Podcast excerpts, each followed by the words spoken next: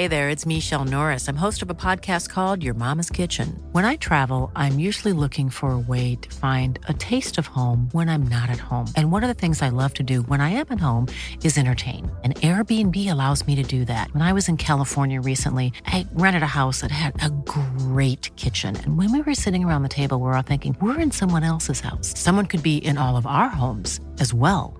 If you have a home, but you're not always at home, you have an Airbnb. Your home might be worth more than you think. Find out how much at airbnb.com/slash host.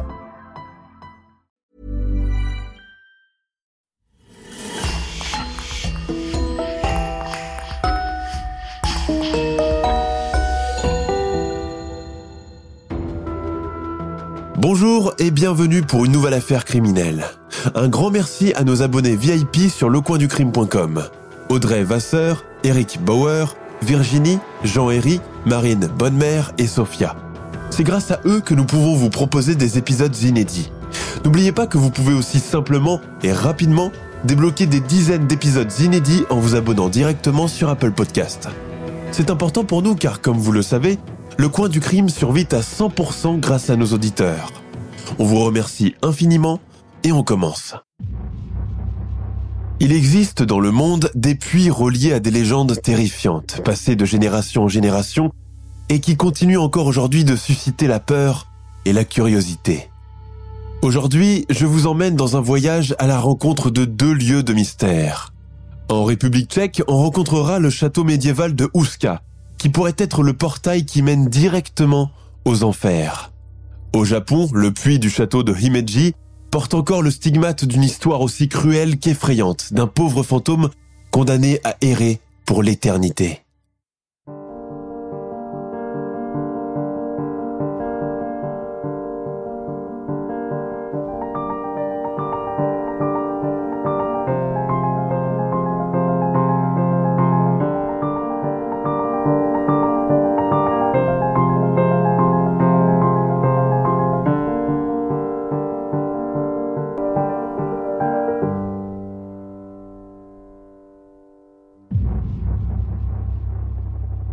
Sommes dans l'actuelle République tchèque, plus précisément dans la région de Bohême, réputée pour ses châteaux médiévaux, ses forêts féeriques et sa nature encore préservée.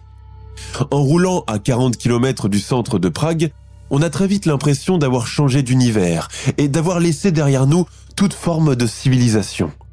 De part et d'autre, s'étend la forêt, dense et sombre, comme l'est généralement la flore de l'Europe centrale. Au loin coule paisiblement la rivière Vltava. Et puis, nous arrivons au point culminant de ce voyage, la forteresse château de Ouska. Même si aujourd'hui on peut voir des cars touristiques stationnés en contrebas, des guides hurler dans des haut-parleurs, des marchands de beignets et de chocolat chaud, ainsi qu'une boutique de souvenirs, il est évident que le lieu est très isolé à une époque où les moyens de transport modernes n'existaient pas encore. La région est d'ailleurs entourée d'une forêt, de marécages et de sommets montagneux. On raconte que les travaux de la construction du château ont commencé en 1250 pour s'achever en 1273. Avec ses murs en pierre grise et son aspect imposant, niché sur une colline battue par le vent, le château de Huska ressemble à n'importe quelle structure médiévale. La période du Moyen Âge se soucie peu de l'esthétique architecturale et ses connaissances sur le sujet sont très limitées. On construit d'abord pour se protéger de potentiels envahisseurs. Mais ce n'est pas seulement cela. Des choses curieuses sont décrites dans d'anciennes chroniques médiévales se rapportant à cette forteresse qui fut le théâtre de faits bien étranges. Oui, un château hanté. N'importe quel endroit ancien dans le monde peut revendiquer son lot de fantômes et de revenants. Cela attire les touristes et rend flou les caisses du secteur touristique. Alors, laissez-moi vous raconter son histoire. L'une des premières informations que nous détenons est que la forteresse a été construite loin de toute route commerciale. À cette époque, c'est-à-dire le XIIIe siècle, toutes les habitations seigneuriales sont conçues pour être le plus proche possible des routes commerciales, afin de faciliter l'échange de biens et faire fructifier le commerce. La Tchéquie se retrouve dans un point géographique, au carrefour de l'Orient et de l'Occident, et voit défiler chaque jour des marchands, mais aussi des brigands issus de ces deux univers. D'un point de vue architectural, la forteresse est de style gothique primitif, nichée au sommet d'une falaise. Ses murs sont entièrement tournés vers l'intérieur. Elle ne possède pas de fortification, pas de pièces à vivre, pas de cuisine, pas d'accès à l'eau. En fait, elle ne possède rien du tout. D'ailleurs, à y voir de plus près, même ses fenêtres semblent fausses ou en trompe-l'œil. Quelques années plus tard, un château, appelé aussi domaine de Huska, est construit pour servir de centre administratif pour la gestion des domaines royaux. Mais il n'a pas servi pendant longtemps. Nous en saurons un peu plus sur ce sujet plus loin dans le récit. On raconte qu'un jour, bien avant que le château ne soit encore construit, son épicentre se scinda en deux. Pourtant, il n'y a pas eu de tremblement de terre ni aucun autre phénomène naturel et la région n'est pas connue pour son activité sismique importante. Pendant un moment, les enfants des paysans, qui ont l'habitude de mener leurs troupeaux paître par là, s'amusent à sauter de part et d'autre de la fissure, imités par leurs chiens. Au fil des semaines, la fissure commence à s'élargir davantage sans qu'on ne trouve aucune explication plausible à cela. Un jour, en passant par là, le bourgmestre du village remarque que la fissure s'est transformée en un énorme et profond trou béant, semblable à un puits grandeur nature. Le soir même, tous les villageois se réunissent à l'église pour évoquer le sujet. Si le gouffre continue de s'élargir comme cela, le village et ses alentours seront coupés en deux et il faudra mettre un pont pour traverser. Après de longues discussions, ils ressortent avec une solution. Dès le lendemain matin, les travaux commencent. La veille, ces braves gens se sont mis d'accord pour bâtir des parois en bois afin de dissimuler le trou et éviter qu'un fâcheux incident ne se produise, qu'un enfant ou une brebis n'y tombe par mégarde. Depuis le lever du jour jusqu'à la tombée de la nuit, hommes, femmes, enfants et bêtes se relaient pour aller chercher et acheminer de gros cailloux qu'ils jettent en masse infatigablement pensant que ce n'est plus qu'une affaire d'un ou deux jours de travail pour venir à bout du problème. Fatigué par le travail abattu, chacun regagne sa chaumière pour dormir. À présent, le plus dur a été fait. Mais quelle est leur surprise quand, arrivés sur place, ils s'aperçoivent que tout ce qu'ils ont fait la veille, tout ce temps et cette énergie déployée pour fermer le gouffre, a été réduit à néant. En à peine une nuit, tous les cailloux jetés ont été littéralement avalés par les entrailles de la terre. À quoi sert à présent de construire des parois puisque le gouffre refuse et semble faire de la résistance? Les villageois, inquiets et impuissants, décident d'en rester là. Faute de ne pas avoir pu fermer le puits, autant continuer à vivre avec, tout en prenant leurs précautions. Aux jeunes bergers et aux ivrognes, on fait mille recommandations. Tâchez de rester éloigné le plus possible du gouffre. Ne laissez pas les moutons traîner à côté. Si aucun événement fâcheux ne se produit les jours suivants, des phénomènes plus terrifiants et inquiétants vont venir le supplanter. Car à partir de ce jour, les villageois ne vont plus fermer l'œil de la nuit. Cela commence d'abord par des cris, assez hauts pour être entendus jusque dans les chaumières. On s'interroge, on échange des regards inquiets. On pense alors à une meute de loups à proximité, en train de partager un repas nocturne et se battant entre elles. Les forêts tchèques de ces temps-là pullulent de loups qui ont appris plus ou moins à cohabiter avec les humains. En hiver, poussés par la faim, il arrive que ces bêtes s'approchent des villages en quête de poulailler. Il suffit alors d'une volée de pierres pour les faire éloigner. Mais cette fois-ci, c'est différent. Les loups, connus depuis des lustres par les bergers, ne poussent pas des hurlements comme ceux-ci. Au matin, tout le monde ne parle que de cela. Pour en avoir le cœur net, les villageois font le tour des enclos, vérifier si le bétail n'est pas manquant et si toutes les autres bêtes sont bien à leur place. Effectivement, il ne manque rien. Aucun loup ne s'est infiltré à la nuit tombée pour ripailler. La nuit suivante, les lugubres hurlements sont encore une fois entendus de tous, et beaucoup plus forts que la veille. Enfermés dans leur modeste chaumière, les paysans ne ferment pas l'œil de la nuit, l'oreille aux aguets et le cœur battant la chamade. On pense alors aux loups-garous, créatures terrifiantes et mythiques que l'on rencontre beaucoup dans le folklore de cette partie encore très isolé de l'Europe. Le phénomène se répète les nuits suivantes. Les cris commencent à présent à être entendus nettement, à être plus distincts. Et c'est un son à glacer le sang, un mélange de vocalises humaines avec quelque chose de plus bestial. Les villageois sortent alors, armés de leurs fourches et de leurs chandelles, bien décidés à en découdre avec la créature invisible qui hante leur nuit. Encore une fois, ils reviennent bredouilles. C'est alors que leur vient une idée. Et si les cris proviennent justement de ce gouffre maudit Que peut-il bien renfermer à l'intérieur? Désespérés, les villageois se tournent vers le bourgmestre pour trouver une solution. une réunion est organisée avec les notables qui décident de faire appel au directeur de la prison locale. Pourquoi le directeur de la prison? Vous allez le savoir. Le crieur public se dépêche d'aller propager la nouvelle dans le village, puis dans les hameaux voisins. Muni d'un corps, il scande dans chaque place centrale, entouré par un groupe de gamins gesticulants. On me demande de vous informer que tous les hommes condamnés à mort, capables de descendre au fond du gouffre pour voir ce qu'il y a dedans, seront graciés et libérés immédiatement, à condition de mener leur mission à bien. Si parmi vous se trouvent des hommes capables de le faire aussi, une récompense leur sera accordée. Dieu vous bénisse et qu'il nous vienne en aide. Honneur aux prisonniers.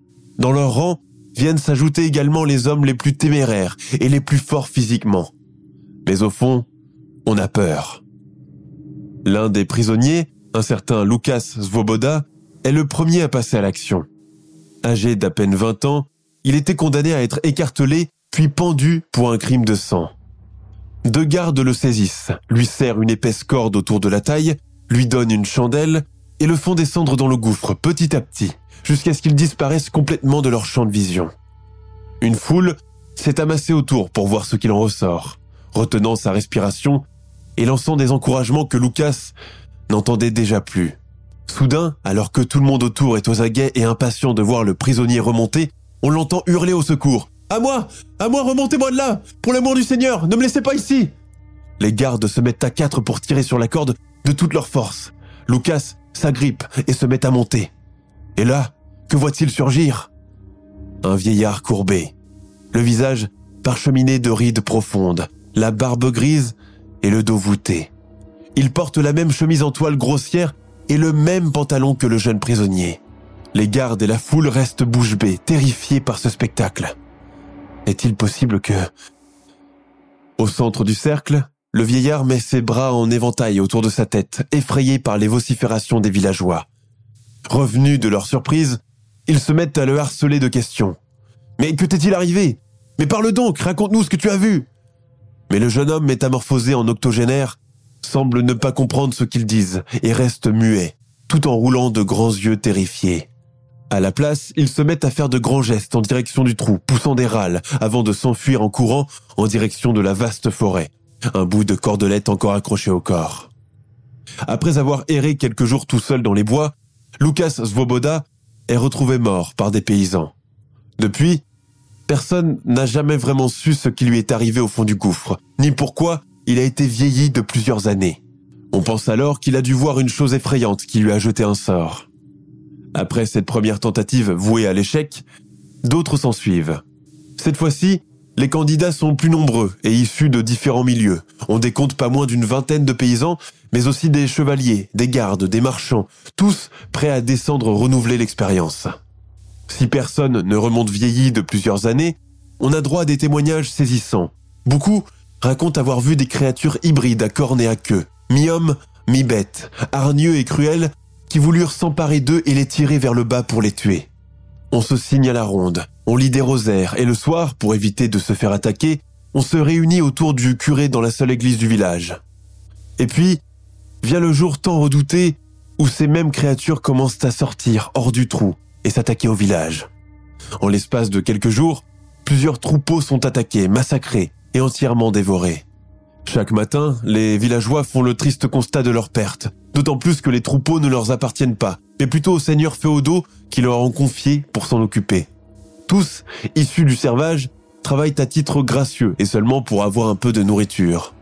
Comment payer cette dette à présent? Jamais ils n'y arriveront. Au fil des jours, on ne compte plus les carcasses de vaches, de moutons, de cochons, de volailles, retrouvées chaque matin dans un état épouvantable, éventrés, entièrement vidés de leur sang et dévorés jusqu'à l'os. Même le loup le plus féroce serait incapable d'un tel carnage. À ce rythme, non seulement les villageois ont peur du spectre de la disette, mais aussi d'être les prochaines victimes de là ou les bêtes féroces qui ont attaqué leurs animaux. C'est alors qu'une petite lueur d'espoir commence à se profiler à l'horizon. Nous sommes alors en l'an de grâce 1953. Le margrave, qui veut dire comte, le margrave Primisle, a repris la succession de son père et est proclamé roi de Bohême sous le nom d'Ottokar II. Né en 1230, fils du roi Vinceslas Ier, Ottokar II arrive sur le trône alors qu'il ne l'espérait plus vraiment. C'est une époque où le fait d'être prince ou roi n'est pas une condition aussi enviable et privilégiée qu'elle ne l'est aujourd'hui. Loin de se contenter seulement d'un rôle de prestige et de figuration, le souverain médiéval est d'abord et avant toute chose un chef de guerre, rodé à l'art du combat, cavalier émérite, toujours à l'affût de nouveaux territoires à conquérir tout en veillant à protéger ce qu'il a déjà. Auparavant, Ottokar II était un oblio déchu. Pendant de longues années durant, des litiges l'ont opposé à son père et prédécesseur. Prince têtu et opiniâtre, mais aussi très courageux, le jeune Ottokar est exilé loin des terres paternelles, perdant par la même occasion toutes ses terres, ses possessions et ses titres. Il ne lui restait que son épée, son cheval et les vêtements qu'il avait sur le dos. Porte-parole de la mission papale de diffuser la religion catholique dans cette région isolée de l'Europe centrale, convoitée par les Turcs musulmans, Ottokar II s'illustre dans des batailles à la tête des chevaliers teutoniques. À peine sacré roi de Bohême, il réimpose un pouvoir central, exige l'hommage de ses vassaux et fait tout pour faire plier les seigneurs féodaux, eux-mêmes considérés comme une espèce de roitelet dans leur propre province où ils exercent leur autorité propre. Ottokar II punit sans pitié ses vassaux récalcitrants qui se croient au-dessus de lui et doutent de sa légitimité. Le souverain est encore marqué par ses années d'errance, sans titre et sans domaine, et redoute que des frondes ne finissent par s'organiser un peu partout pour le faire renverser. Celui qui se montra sans pitié envers ses semblables se dévoile comme un monarque proche de son peuple, apprécié de ses sujets et soucieux de leur sécurité. Autre grande nouveauté à une époque où les deux univers, féodal et paysan, ne se rencontrent jamais. Grâce à son courage et sa volonté de protéger farouchement ses terres et ses hommes, Ottokar II est surnommé le bien-aimé roi de fer et d'or. Grâce à la religion catholique adoptée par la dynastie de Prémisle, la Tchéquie devient une nation féodale européenne à part entière. Sous l'égide du souverain, de nombreuses églises et monastères voient le jour et les moines capables de lire et écrire rédigent et illustrent à la main des œuvres religieuses pour satisfaire le pouvoir papal de la lointaine Rome. Malgré toutes ces avancées, Ottokar II a conscience que dans son pays prédomine un climat de terreur. Un jour, il apprend par le biais de son chambellan que deux paysans demandent à lui parler en personne. Faites-les rentrer. La demeure royale n'a rien de vraiment reluisant. Les tapisseries tissées de couleurs vives qui font double fonction de décoration et d'isolant contre le froid n'empêchent pas la circulation des courants d'air. Assis sur son trône, sa couronne en or massif sur la tête, le roi voit arriver deux hommes, jeunes mais déjà le dos voûté par la charrue, les vêtements rapiécés et les cheveux sales. Ils s'agenouillent devant lui à l'unisson. Pourquoi êtes-vous venu? Les deux hommes se regardent, puis le premier et le plus âgé prend la parole. Votre Majesté, nous sommes ici pour vous faire part de nos craintes face à un fléau invisible sur lequel nous n'avons pas de contrôle. Le souverain pense d'abord qu'il s'agit d'un problème lié aux récoltes ou quelques maladies propagées dans les troupeaux de moutons. Mais ce n'est rien de cela. Encore la nuit dernière, deux chèvres, une truie et le chien de garde du maraîcher Koubla ont été mangés. Le souverain déclare Pensez-vous qu'il s'agisse de l'œuvre de quelques bêtes de la forêt, un loup ou un ours par exemple? Les deux paysans échangent encore un regard désabusé et hochent négativement la tête. Non, Votre Majesté, il ne s'agit pas de cela. Les loups, on connaît par ici, même nos enfants sont capables de les éloigner avec des cailloux, déclare celui qui parle depuis le début. C'est autre chose. Le roi commence à montrer des signes d'impatience. Il sait pourtant que les paysans s'expriment toujours avec lenteur, qu'ils n'ont pas de suite dans les idées et passer de vocabulaire pour formuler concrètement ce qu'ils veulent. Mais soudain, celui encore silencieux jusqu'à maintenant, s'exclame en tombant à genoux et en serrant son chapeau entre ses doigts. C'est ce gouffre maudit C'est de là qui viennent ces créatures de l'enfer Mais enfin, mon brave, que voulez-vous dire? Le vieux paysan donne un coup de coude dans les reins du plus jeune pour le faire taire et déclare Votre grandeur, il veut parler du puits où est descendu ce prisonnier qu'on a retrouvé mort, Lucas Voboda, pauvre diable. Il est descendu tout petit pour remonter aussi ratatiné que mon grand-père. Le roi jette un regard interrogateur à son chambellan, pas plus en avance que lui. Intrigué et résolu à en avoir le cœur net, il se rend à l'endroit décrit pour voir de ses propres yeux ce gouffre, qu'on dit être aussi profond que l'océan, au point que des masses de cailloux n'ont pas réussi à le fermer. Devant une population effarée et impuissante, il prend une décision. Brave Jean, j'ai prêté serment devant Dieu pour vous protéger, et je le ferai. Au début de l'an 1252, le souverain de Bohême donne ses directives pour qu'une forteresse soit élevée de manière à encercler et fermer totalement l'accès au puits. Ces murs sont si hauts que personne ne pourrait les escalader. Autre point important, aucune fenêtre ne donnera sur l'extérieur. Les travaux s'achèvent en 1273. Le résultat est assez sommaire mais convaincant pour les besoins de l'époque. L'important est qu'il est complètement emmuraillé et hermétique. Plus aucun danger. Le souverain va jusqu'à faire construire une petite chapelle sur les fondations du puits. Il la baptise Chapelle de l'Archange Michel. Le nom n'est pas anodin et plutôt symbolique, car dans la Bible, l'ange a mené une armée pour combattre Satan et les forces du mal. Cela est donc considéré comme de bon augure. Les habitants du village soupirent de soulagement. Sitôt après la fin des travaux, ils retrouvent un semblant de sérénité, ne sont plus réveillés la nuit par les terrifiants hurlements, tout comme leurs animaux qui beuglent désormais tranquillement dans la chaleur et la sécurité de leurs enclos. Après la mort du roi Ottokar en 1273, le château et la forteresse passent de main en main. C'est une période trouble pour la Tchéquie, embarquée dans différents conflits avec ses voisins autrichiens et hongrois. Le pays traverse une longue période de guerre et de disette, mais n'a plus à redouter aucune manifestation surnaturelle. La forteresse de Huska, victime malgré elle de sa célébrité morbide, est désormais liée à sa légende diabolique dont on parle partout en Europe. Et comme il est de coutume dans ce genre de situation, elle finit par attirer un nombre important de sorciers et de magiciens de tout poil, résolus à deviner le mystère qui l'entoure. Au début du XVIe siècle, le château devient la propriété d'un certain Oronto, sinistre personnage suédois, féru de magie noire et pratiquant lui-même des rituels sataniques. Chaque nuit, Oronto se rend à la chapelle et essaye tant bien que mal de rentrer en contact avec les forces du mal sous terre. Le but, derrière cela, est d'obtenir suffisamment d'informations pour lui permettre de fabriquer le fameux élixir de jouvence, gage de jeunesse et de vie éternelle. Mais le Suédois Oronto n'aura pas le temps de mener à bien cette mission qui lui tenait tellement à cœur. Possédant du bien, il n'hésite pas à soudoyer les plus pauvres des habitants afin de l'aider à détruire la chapelle. Certains, appâtés par le gain, acceptent de l'aider. Le bruit commence à courir à ce propos. La présence de cet étranger dans le château et ses dessins maléfiques fait qu'il s'attire très vite la haine et l'animosité des villageois qui souhaitent le voir partir. Un jour, il est retrouvé mort, flottant le long d'un ruisseau. On pense alors qu'il a été probablement assassiné par deux chasseurs, en guise de représailles pour avoir tenté de profaner un lieu religieux. Les années puis les siècles s'écoulent, et le château de Huska commence à perdre de sa triste notoriété. Au début du XXe siècle, il est racheté par Joseph Simonek, alors patron de l'usine automobile Skoda. Simonek et sa famille restaurent une partie de l'aile gauche du château pour la rendre habitable et s'y installent. Bien que connaissant la légende maléfique qui entoure leur nouvelle demeure, ils ne sont témoins d'aucune manifestation surnaturelle. Et puis, arrive l'année 1939. L'Europe entre dans la Seconde Guerre mondiale. Considérée comme une alliée, la Tchéquie est envahie par l'armée allemande. L'usine Skoda est contrainte d'arrêter son activité et se reconvertit dans la fabrication de munitions. Le château de Ouska tombe également entre les mains des nazis qui en font l'un de leurs quartiers généraux. La famille Simonek est alors mise à la porte pour céder la place aux soldats du Troisième Reich. Tôt, un matin d'avril 1943, le petit bataillon se réveille sur le pied de guerre. Son éminence arrive, entend-on hurler dans tout le château. Une voiture noire rutilante traverse l'allée quelques heures plus tard.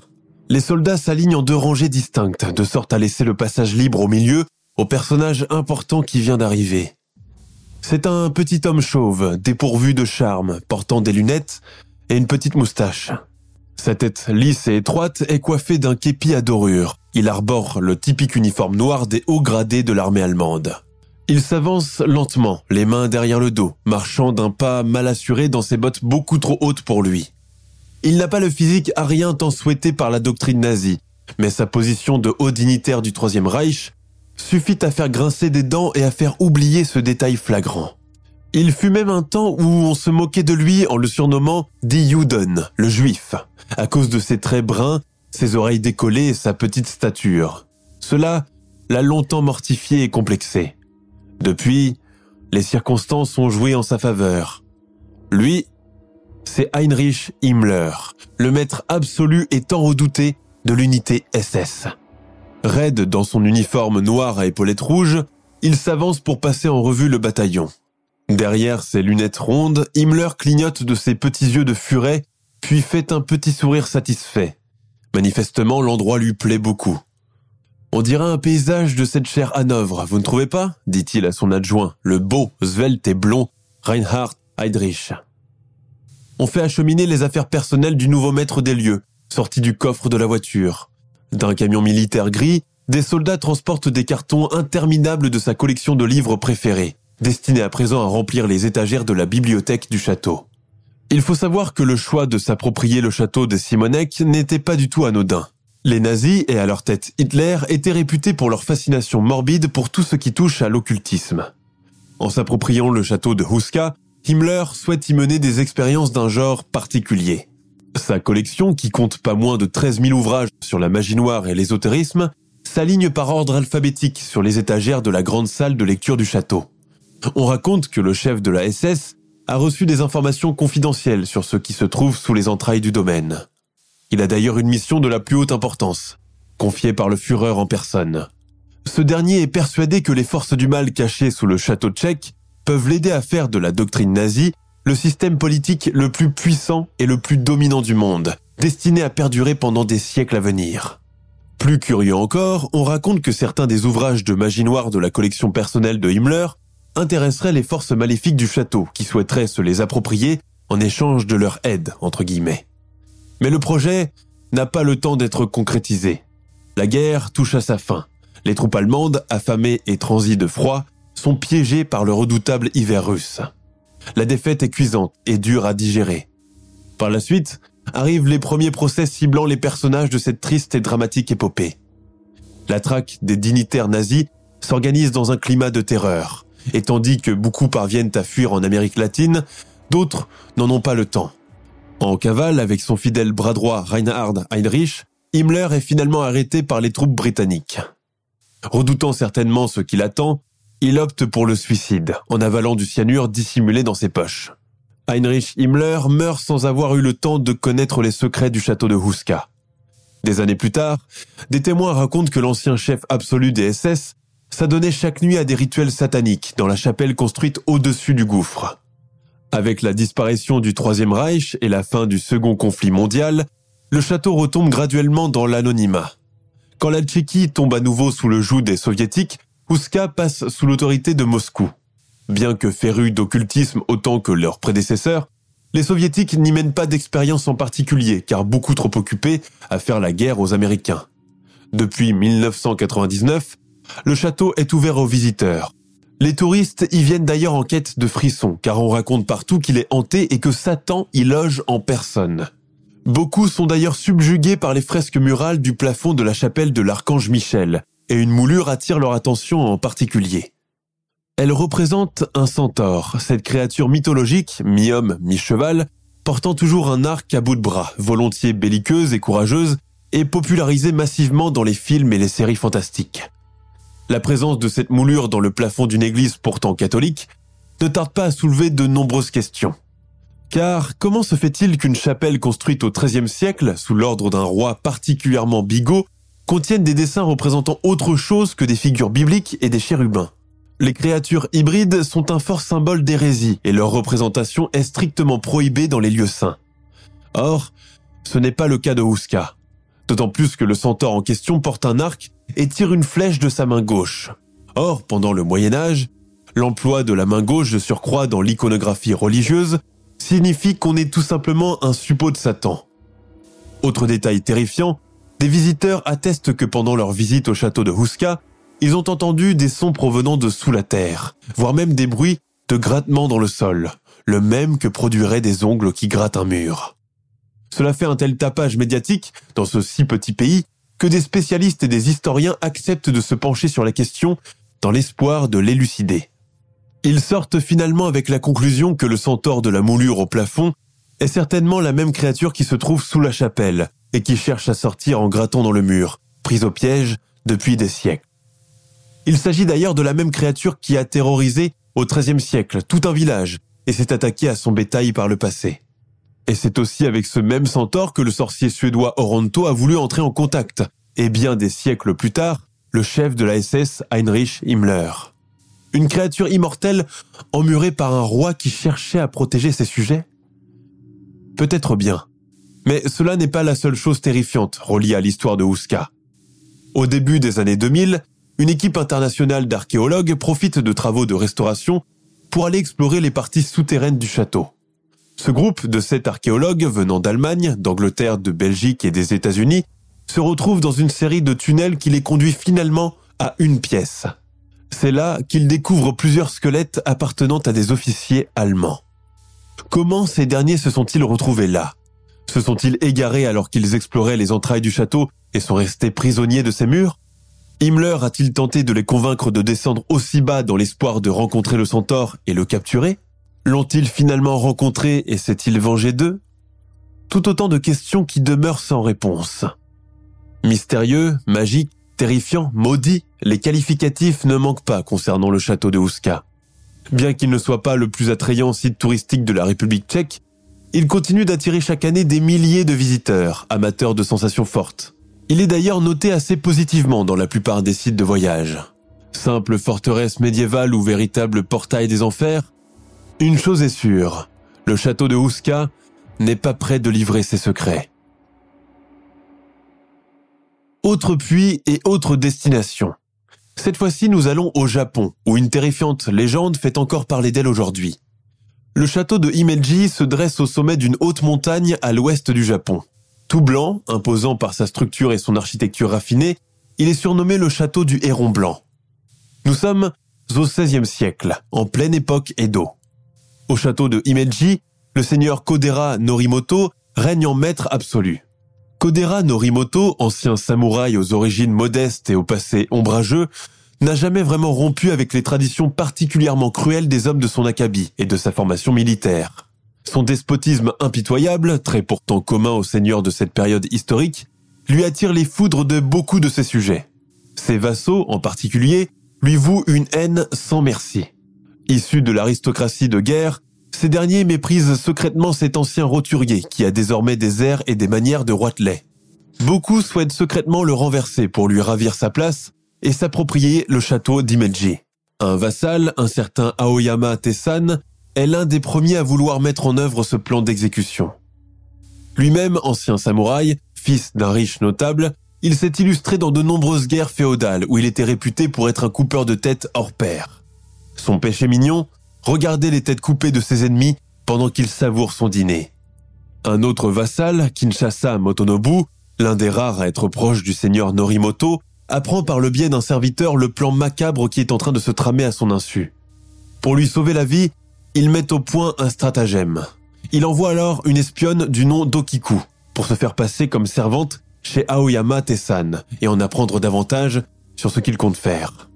La jeune femme a tout pour plaire et correspond à l'idéal de beauté féminine nippone. Le teint diaphane, la silhouette menue, la chevelure noire et lisse et les traits fins et gracieux. Il ne se passe pas beaucoup de temps sans qu'elle ne fasse des ravages dans le cœur du cruel Tessan. Quand ce dernier dresse une armée et s'en va pour prendre d'assaut le château d'Imeji et tuer son propriétaire, il se rend compte que ce dernier a pris la fuite, déjà mis au courant de ce qu'on complotait contre lui. L'espionne est finalement démasquée par son nouveau propriétaire, mais loin de vouloir l'exécuter pour haute trahison, il lui avoue ses sentiments et décide de l'épouser. Mais Okiku ne partage pas ses sentiments. Elle n'est d'ailleurs pas venue chez lui pour ce but. Elle décline sa demande. Le vassal lui demande alors de devenir sa concubine, un statut parfois bien supérieur à celui de l'épouse officielle, résultant souvent d'un mariage arrangé, alors que les concubines sont choisies pour leur beauté et leur capacité à satisfaire sexuellement l'homme auquel elles appartiennent. Mais la belle Okiku s'obstine encore et refuse, offusquée par la proposition d'Aoyaman. Amoureux transi et conduit, l'ancien samouraï ne s'avoue pas vaincu pour autant. Aucune femme n'a jamais osé lui tenir tête de cette façon, il ne saurait le tolérer. C'est donc tout logiquement qu'il décide de se venger de la manière la plus cruelle à son égard. Okiku, qui se faisait passer jusque-là comme servante, avait à sa charge une douzaine de plats en or massif.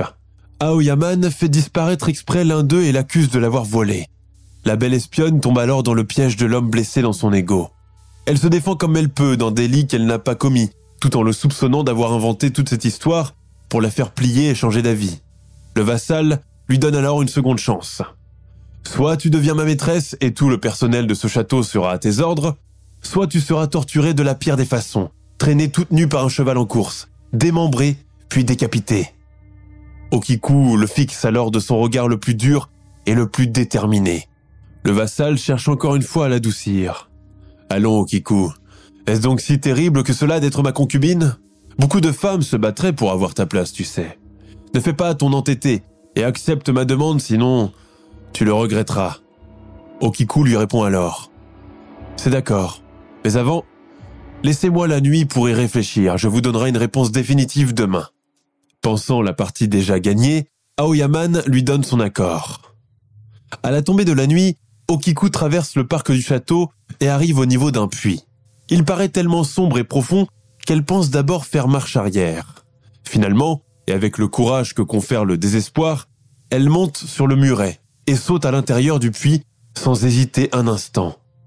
Le lendemain, Aoyaman, alerté par sa disparition soudaine, remue ciel et terre pour la retrouver. Il est alors convaincu qu'elle a profité de la nuit pour prendre la fuite, qu'elle s'est moquée de lui. Il envoie ses samouraïs la chercher dans tous les villages, mais personne ne retrouve sa trace. Quelques semaines plus tard, une chaleur, suivie d'une sécheresse terrible, s'abat sur cette partie du Japon. Une canicule en plein hiver Est-ce possible? L'eau des citernes et des puits commence dangereusement à diminuer de jour en jour, au point qu'on commence à le rationner, même pour les seigneurs des lieux. C'est ainsi que, dans le puits desséché, le cadavre de la pauvre Okiku est finalement découvert, gonflé par l'eau où il a macéré pendant des jours. Aoyaman comprend alors ce qui s'est passé. Sa peine est insurmontable. Depuis, on raconte que le fantôme d'Okiku sort chaque nuit hors du puits pour arpenter les allées du château d'Imeji à la recherche de la petite assiette en or qu'on l'a accusé si injustement d'avoir volée. Des serviteurs racontent l'entendre chaque nuit au fond du puits compter jusqu'à neuf, avant de pousser un long hurlement strident à glacer le sang. Cela est tel que tout le personnel finit par prendre la fuite, ainsi que les épouses du vassal Aoyaman, qui disent être harcelées toutes les nuits par le fantôme qui leur tire les cheveux, leur chatouille le bout des orteils ou les griffe jusqu'au sang. Dans le château désormais déserté par son monde, Aoyaman reste seul, se refusant à céder. Je n'ai pas peur des revenants. Moi, j'étais ancien samouraï. Que ce fantôme vienne me chercher des ennuis, et il le regrettera, scande-t-il tout seul. Mais il a tort. Désormais seul et unique cible du fantôme volontiers vengeur d'Okiku, Aoyaman est tourmenté chaque nuit, au point de lui ôter complètement le sommeil et le rendre fou. Il finit par quitter à son tour le château qu'il avait ravi à son propriétaire. Errant tout seul sur les chemins poussiéreux, sa dague encore accrochée à la ceinture, sa lisque de cheval en bataille, pieds nus et en haillons, plus personne ne le reconnaît. Il accoste les gens et leur demande Vous n'auriez pas vu par hasard une petite assiette en or? L'une de ces femmes, passant une fois en chaise à porteur, ne le reconnut pas et voulut lui donner une pièce. Quand elle comprit qu'il s'agissait de son mari, elle poussa un hurlement de frayeur et demanda au porteur d'accélérer la cadence et de la porter le plus loin possible d'ici. Apprenant la sombre histoire du château d'Imeji et de ses propriétaires enfuis ou devenus fous, un moine bouddhiste vient un jour bénir les lieux. Devant le puits, il prononce une prière qui permit à Okiku de regagner finalement le monde des morts et de ne plus être un esprit malfaisant, condamné à errer, toujours en quête de vengeance. Depuis, la légende de la servante espionne passa à la postérité. Elle rejoint la liste de ce qu'on appelle les Bancho Sarayashiki, autrement dit, les esprits vengeurs. Le film nippon The Ring, puis son adaptation américaine, s'inspire largement de cette légende. Okiku est appelé Sadako et Samara dans la version américaine.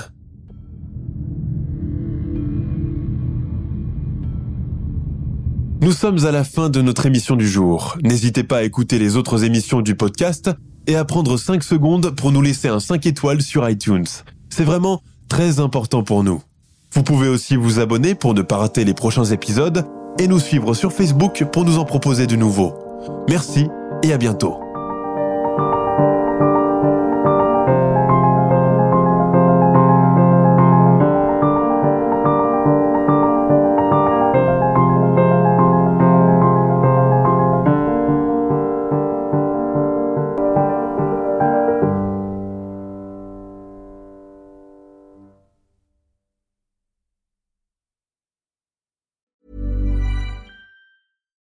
When you make decisions for your company, you look for the no brainers. And if you have a lot of mailing to do, stamps.com is the ultimate no brainer. It streamlines your processes to make your business more efficient, which makes you less busy.